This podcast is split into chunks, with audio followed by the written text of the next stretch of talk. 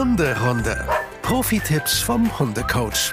Schönen guten Tag und ich begrüße euch zu einer neuen Hunderunde, wo ich mit Hundecoach Lisa Gerlach immer wieder Gassi gehe, beziehungsweise wir beide gehen Gassi mit deinem Hund Nala. Ja, genau. Und wir reden dabei passenderweise über Hunde und Hundeerziehung und heute eben darüber, äh, was passiert, wenn der Hund aus dem Welpendasein erwächst und äh, in die Pubertät kommt. Das tun die Hunde nämlich auch und worauf ich mich da einstellen kann, äh, wo sich Rüde und Weibchen unterscheiden und vor allem auch, was man tun kann, damit Hund und Mensch dann auch gemeinsam durch diese stressige Zeit gut kommen. Darüber reden wir, wobei da geht es ja schon los. Ist diese Zeit überhaupt zwangsläufig stressig? Ich würde sagen, die meisten empfinden es als stressig, ja. Aha. Ob sie zwangsläufig stressig ist, ist mal was anderes, aber die meisten empfinden es als sehr anstrengend, sehr stressig, sehr aufwühlend. Warum? Der Hund verändert sich, einfach kein Welpe mehr.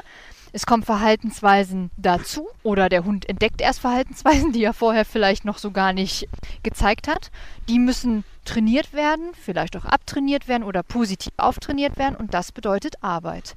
Ab wie vielen Monaten kann ich mich denn darauf einstellen, dass es jetzt bald losgehen könnte? Hm. Also es ist wie immer so eine richtige genaue Zahl kann man nicht nennen. Mhm. Jeder Hund kommt unterschiedlich in die Pubertät. Ab sechs Monaten kann man gut damit rechnen, dass der Hund dann jetzt langsam mal anfängt, erwachsen zu werden. Gut. Und das, spätestens?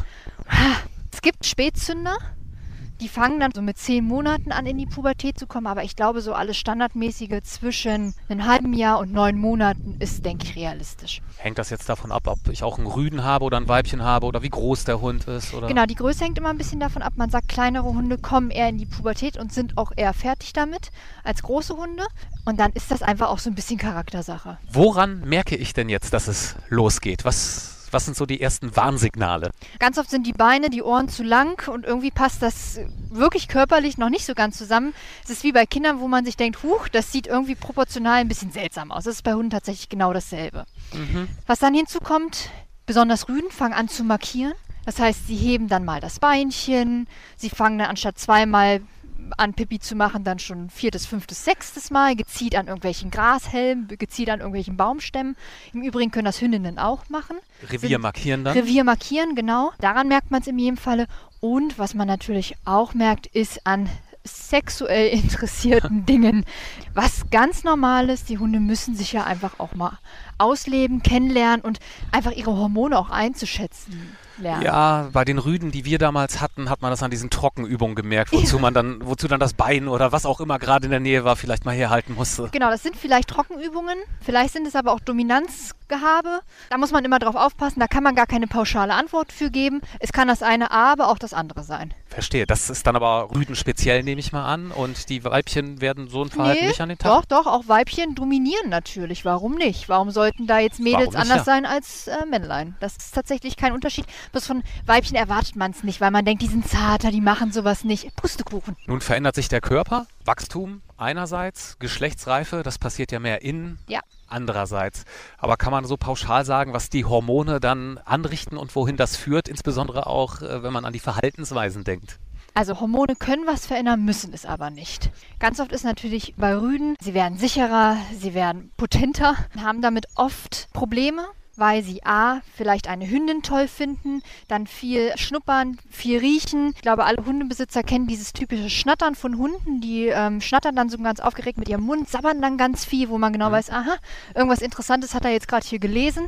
Das kann den Stress machen. Das kann bis dahin führen, dass die Hunde zu Hause jaulend auf ihrer Decke sitzen und nicht mehr wissen, wohin, weil sie großen Liebeskummer verspüren. Was macht das auf Dauer? Der Hund kann nicht mehr gut lernen. Es ist wohl das sexuelle Interesse, was mhm. den oder die aus der Spur bringt, da stehe ich dem doch hilflos gegenüber. Da kann ich doch eigentlich gar nichts machen. Denke Und, ich zumindest, oder? Nee, da kann man eine ganze Menge machen. Was auf gar keinen Fall der Weg ist, sofort Schnipp, Schnapp, Hoden ab, ah. also gleich eine Kastration machen, wäre völlig übers Ziel hinausgeschossen. Was man macht, ist natürlich effektives Training, um zu gucken, kriegt man es mit Training gut eingefangen. Manche Hunde brauchen einfach nur ein bisschen Training. Aber was gilt es denn dem Hund in dieser Phase beizubringen?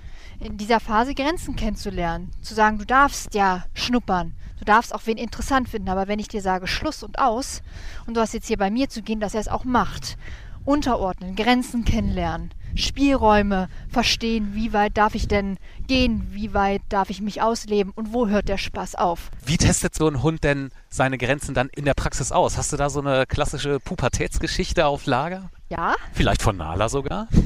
Und Nala war gar nicht so pubertätig, sage ich mal. Nala hat zweimal ganz ordentlich getestet. Einmal ist eine lustige Geschichte. Sie hatte ein Spielzeug in der Schnauze und da sind so Quietschedinger drin. Mhm. Und irgendwie hatte sie es geschafft, dieses Quietscheding aus dem Spielzeug rauszufummeln und saß nun auf ihrer Decke mit dem Quietscheding und hat mich ganz aktiv angeguckt und hat gequietscht. Ach, Ich habe, aus, provoziert. ich habe ausgesagt, weil das kannte sie eigentlich schon.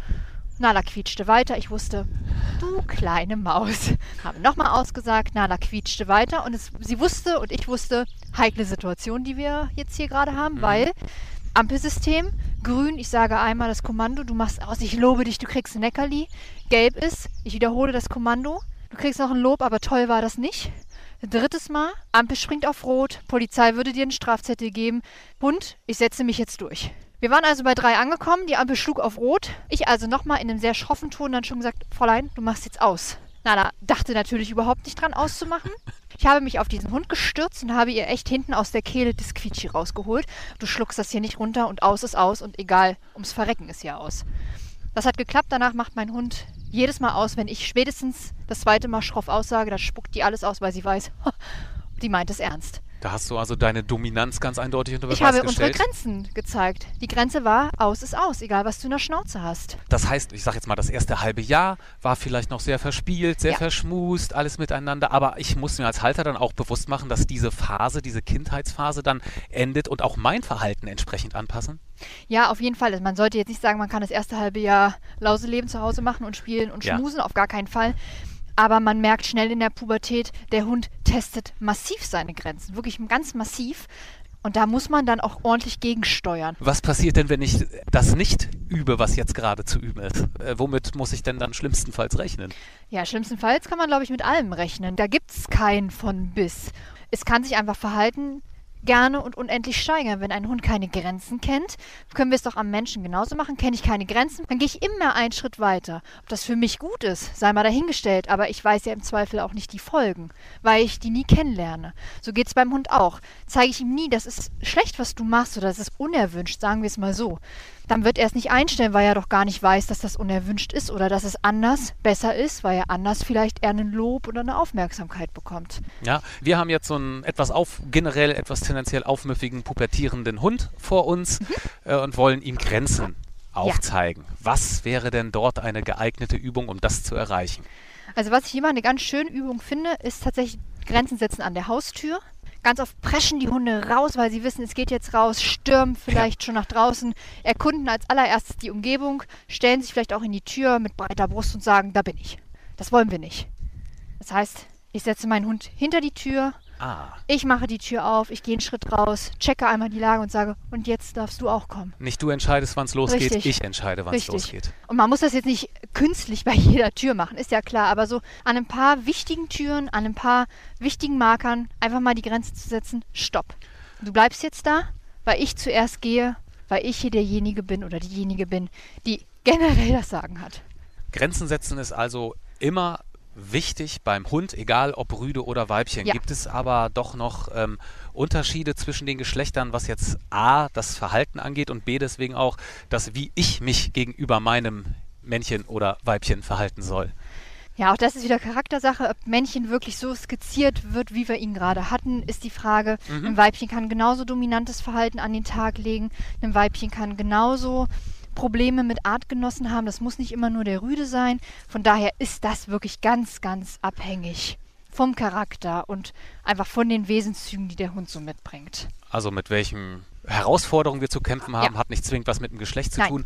Aber der Körper entwickelt sich dann ja doch unterschiedlich. Weiblicher Hund fängt ja irgendwann an, läufig zu werden und Ja. fängt dann auch an zu bluten. Ja. Aber das ist nicht so eine klassische Monatsblutung wie beim Mensch. Nein, äh, beim Hund sind es zweimal im Jahr, ganz oft im Frühjahr und im Herbst. Das variiert natürlich immer so ein bisschen, aber man kann davon ausgehen, dass ein Weibchen zweimal im Jahr läufig wird. Ein Rüde kann ganzjährig ein Weibchen decken. Aber die Weibchen sind in Anführungsstrichen nur zweimal im Jahr empfängnisbereit. Wann kann man denn über das Thema Kastration, Sterilisation nachdenken? Wie stehst du dazu? Ich stehe da so zu, dass es eine Operation ist, die nur dann gemacht werden sollte, wenn sie einen medizinischen Grund hat. Mhm. Für mich ist ein medizinischer Grund, wenn der Hund wirklich massive Einschränkungen davon hat. Bedeutet, mein Hund ist massiv scheinschwanger, hat Entzündungswerte, Blasenentzündung, Gebärmutterentzündungen. Also ist wirklich schwer krank Ja. unter der Läufigkeit. Dann, und wenn der Hund es nicht nur einmal zeigt, sondern auch beim zweiten Mal, dass man dann sagt, okay, stopp, das geht nicht mehr, der Hund ist wirklich krank, dann kann man kastrieren. Wenn ein Hund die Läufigkeit gut übersteht, keinerlei Schwierigkeiten hat, warum sollte man ihn dann kastrieren? Aus Bequemlichkeit unsererseits? Nein, das darf nicht passieren. Ist, glaube ich, häufig der Grund. Ja, das ist häufig der Grund, aber das darf nicht passieren. Und ein Rüde darf auch aus diesem Grund nicht kastriert werden, nur weil er da vielleicht kleine Hundebabys verspritzt. Ja. Das passiert auch, aber auch das darf nicht der Grund einer Kastration sein. Der Grund einer Kastration darf da auch nur sein massiver Stress, der zu massiven Lerneinschränkungen führt und zu massiver Unruhe und deswegen es dem Hund nicht gut geht. Ganz Ganz schwer. verschiedene Meinungen, ne? Schwieriges Thema, Ja. scheiden sich einem auch die Geister dran. Aber du darfst deinen Hund doch nicht einfach nur operieren, nur weil du das gut findest. Das ist eigentlich, der Hund wird ja noch als Sache gesehen, was ist eigentlich eine Sachbeschädigung. Deswegen, nein, nur medizinisch. So empfehle ich das jedem und da bleibe ich auch bei. Alles klar. Hätten wir deinen Standpunkt diesbezüglich kennengelernt. Nochmal kurz zurück zur äh, Pubertät. Neben dem Grenzen setzen, was in dieser Phase ja total wichtig ist, ist es da auf der anderen Seite vielleicht auch noch wichtig, dem Hund Raum zu geben, sich auch ein bisschen kontrolliert zu entwickeln mit den neuen Bedürfnissen, die er hat. Und welchen Input kann man dem da vielleicht irgendwie oder sollte man ihm da vielleicht zukommen lassen?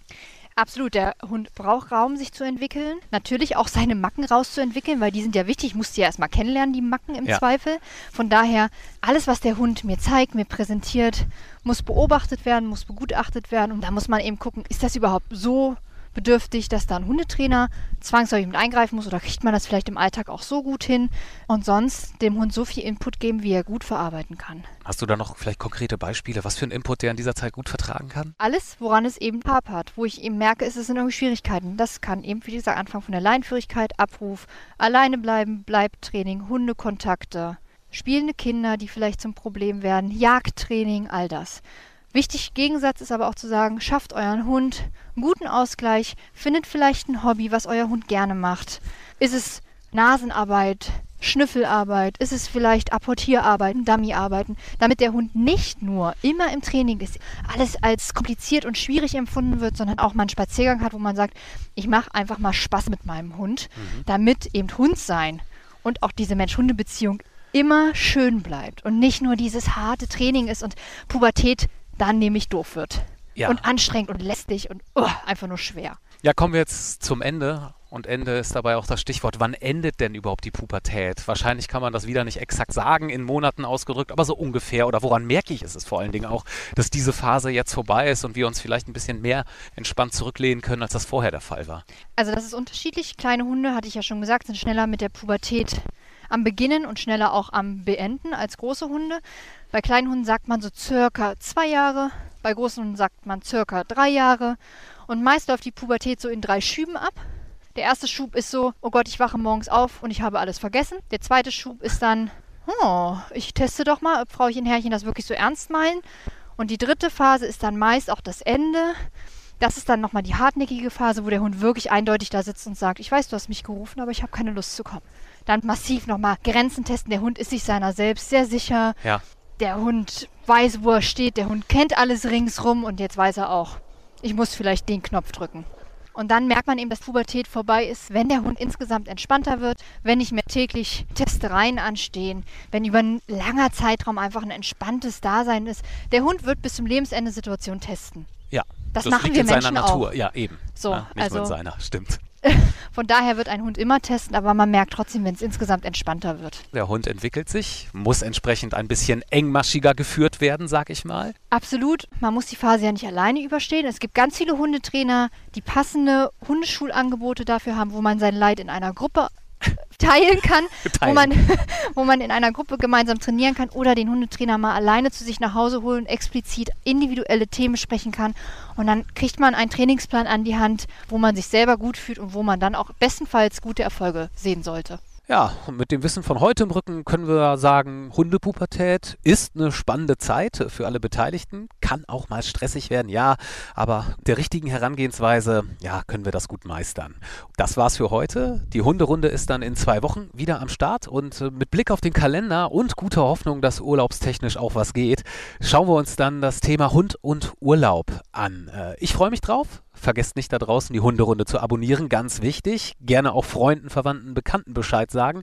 Und euer Feedback wie immer gerne an podcast.antenne.com. Wir lesen selbstverständlich alle Mails durch, beantworten selbstverständlich Ja. auch alle Mails und freuen uns über jeglichen Input von euch und hoffen, wir hören uns wieder. Bis zum nächsten Mal. Ciao. Hunderunde. Eine Produktion von Antennen Niedersachsen.